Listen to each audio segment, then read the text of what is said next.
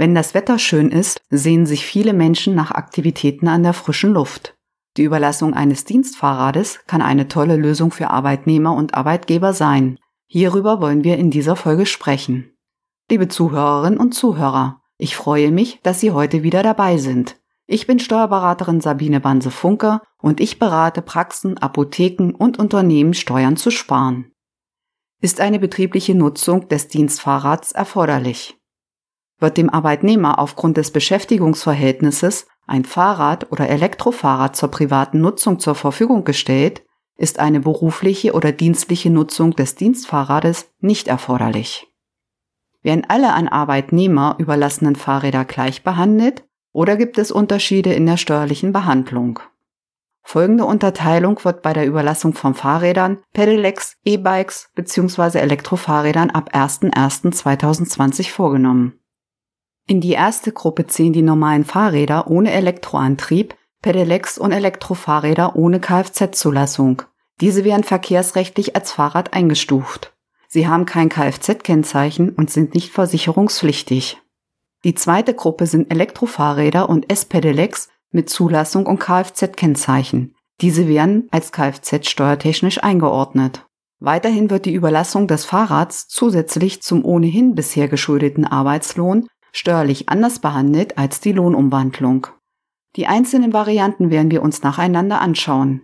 Ich beginne mit der am häufigsten verwendeten Variante in der Praxis. Das ist die erste Variante, also zusätzlich zum ohnehin bisher geschuldeten Arbeitslohn wird ein Fahrrad ohne Kfz-Zulassung vom Arbeitgeber an den Arbeitnehmer überlassen. Wie sieht die steuerliche Behandlung dieser Variante aus? Wird dem Arbeitnehmer ein Fahrrad oder Elektrofahrrad ohne Kfz-Zulassung zusätzlich zum ohnehin geschuldeten Arbeitslohn vom Arbeitgeber überlassen, fallen keine Abzüge für Lohnsteuer und Sozialversicherungsbeiträge an. Der Arbeitnehmer erhält das Fahrrad brutto wie netto ohne Abzüge überlassen. Dies ist eine tolle Möglichkeit, das Gehalt des Arbeitnehmers zu erhöhen, ohne dass weitere Arbeitgebernebenkosten anfallen. Der Arbeitgeber spart ebenfalls rund 20 Prozent der Sozialversicherungsbeiträge beim Arbeitgeberanteil. Kann bei dieser Variante die Überlassung des Fahrrads auch an geringfügig Beschäftigte, also Aushilfen oder Minijobbern vorgenommen werden? Ein Fahrrad ohne Kfz-Zulassung kann jedem Arbeitnehmer überlassen werden, also auch an geringfügig Beschäftigte oder Teilzeitkräfte.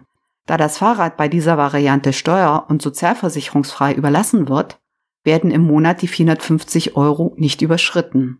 Also auch hier eine tolle Möglichkeit, dem Minijobber etwas zusätzlich zum Arbeitslohn zukommen zu lassen.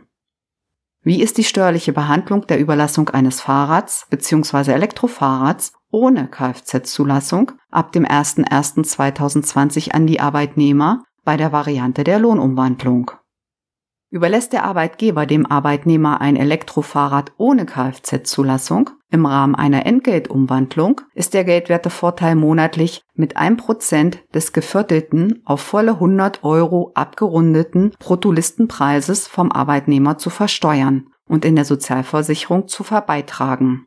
Hier würden ebenfalls Sozialversicherungsbeiträge in allen vier Zweigen der Sozialversicherung für den Arbeitgeber anfallen. Die Gehaltsumwandlung vom Arbeitslohn führt hier nicht zur Steuerfreiheit des Geldwertenvorteils. Der gesonderte Geldwertevorteil für die Fahrten zwischen Wohnung und erster Tätigkeitsstätte ist in dieser Variante hier nicht anzusetzen. Ist es sinnvoll, bei dieser Variante die Überlassung des Fahrrads auch an geringfügig Beschäftigte, also Minijobbern, vorzunehmen? Eine Entgeltumwandlung für Arbeitnehmer, die geringfügig beschäftigt sind, ist möglich.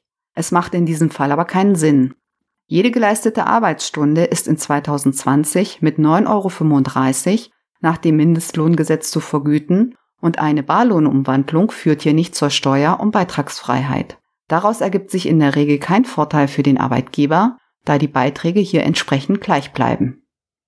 Wie sieht es bei der Variante der Überlassung eines Fahrrads bzw. Elektrofahrrads mit Kfz-Zulassung an Arbeitnehmer ab 01.01.2020 aus? Sind Elektrofahrräder verkehrsrechtlich als Kraftfahrzeug oder Kleinkraftrad einzuordnen, entfällt die Lohnsteuerbefreiung. Dies ist der Fall, wenn der Motor eine Geschwindigkeit über 25 kmh unterstützt. Auch hier beträgt der Geldwertevorteil monatlich 1% des geviertelten auf volle 100 Euro abgerundeten Bruttolistenpreises für den Arbeitnehmer für Anschaffung ab dem 01.01.2020. Zusätzlich ist die Entfernungspauschale mit 0,03% vom Bruttolistenpreis als weiterer geldwerter Vorteil anzusetzen. Was das bedeutet, schauen wir uns in einem Beispiel an. Ein Arbeitgeber überlässt seinem Arbeitnehmer ein Elektrofahrrad, das verkehrsrechtlich als Kraftfahrzeug einzuordnen ist, für Privatfahrten als auch für Fahrten zwischen Wohnung und erster Tätigkeitsstätte. Die Entfernung zwischen Wohnung und erster Tätigkeitsstätte beträgt 10 Kilometer und der Bruttolistenpreis des Fahrrads beträgt 8.099 Euro. Für die Berechnung ist der Bruttolistenpreis zu vierteln und auf volle 100 Euro abzurunden. Es sind daher 2000 Euro anzusetzen. Davon werden als monatlich geldwerter Vorteil für die Privatnutzung ein Prozent, also 20 Euro monatlich angesetzt. Als geldwerter Vorteil für die Fahrten zwischen Wohnung und erster Tätigkeitsstätte sind in dieser Variante 0,03 Prozent vom Bruttolistenpreis, also 6 Euro monatlich zu berücksichtigen. Die detaillierte Berechnung können Sie im Blog auf unserer Internetseite nachlesen. Der gesamte zu berücksichtigende geldwerte Vorteil in diesem Beispiel beträgt daher monatlich zusammen 26 Euro. Dieser ist lohnsteuer- und sozialversicherungspflichtig. Wie sieht es bei dieser Variante mit der Überlassung des Fahrrads an geringfügig Beschäftigte aus? Auch hier kann der Arbeitgeber einem Minijobber ein Elektrofahrrad überlassen. Wichtig ist dabei aber, dass die 450 Euro Grenze im Monat durch die Überlassung eines Elektrofahrrads nicht überschritten wird, damit die geringfügige Beschäftigung nicht entfällt. Gehört das überlassene Fahrrad bzw. E-Bike dann dem Arbeitnehmer? Es ist zu beachten, dass der Arbeitgeber dem Arbeitnehmer in allen genannten Varianten das überlassene Fahrrad zur privaten Nutzung nur überlässt und nicht übereignet. Das Fahrrad gehört weiterhin dem Arbeitgeber und nicht dem Arbeitnehmer. Die Übereignung des Fahrrads vom Arbeitgeber an den Arbeitnehmer stellt steuer- und beitragspflichtigen Arbeitslohn dar. Diese Variante werden wir in einer anderen Folge behandeln. Fassen wir die Vorteile der Überlassung eines Dienstfahrrades nochmals zusammen. Die Überlassung eines Dienstfahrrades ohne Kfz-Zulassung an den Arbeitnehmer zusätzlich zum ohnehin geschuldeten Arbeitslohn ist lohnsteuer- und sozialversicherungsfrei. Der Arbeitgeber spart gleichzeitig die Arbeitgebernebenkosten. Daher wird diese Variante der Überlassung eines Dienstfahrrades am häufigsten in der Praxis verwendet. Nutzen Sie die Möglichkeit, Ihrem Arbeitnehmern mehr Netto zukommen zu lassen. Ihre Mitarbeiter und Mitarbeiterinnen freuen sich über einen höheren Nettolohn.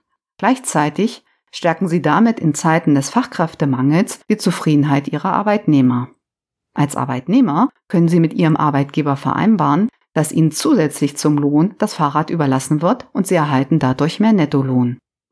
Sprechen Sie uns an, wenn Sie Fragen haben oder eine Beratung benötigen. Und wenn Sie Hilfe suchen, wissen Sie, mit wem Sie reden sollten. Rufen Sie mich oder unsere Lohnmitarbeiter an. Die Kontaktdaten finden Sie in den Shownotes. Das Transkript dieser Folge finden Sie auf unserem Blog auf unserer Internetseite zum Nachlesen. Den Link zum Transkript finden Sie wie immer in den Shownotes.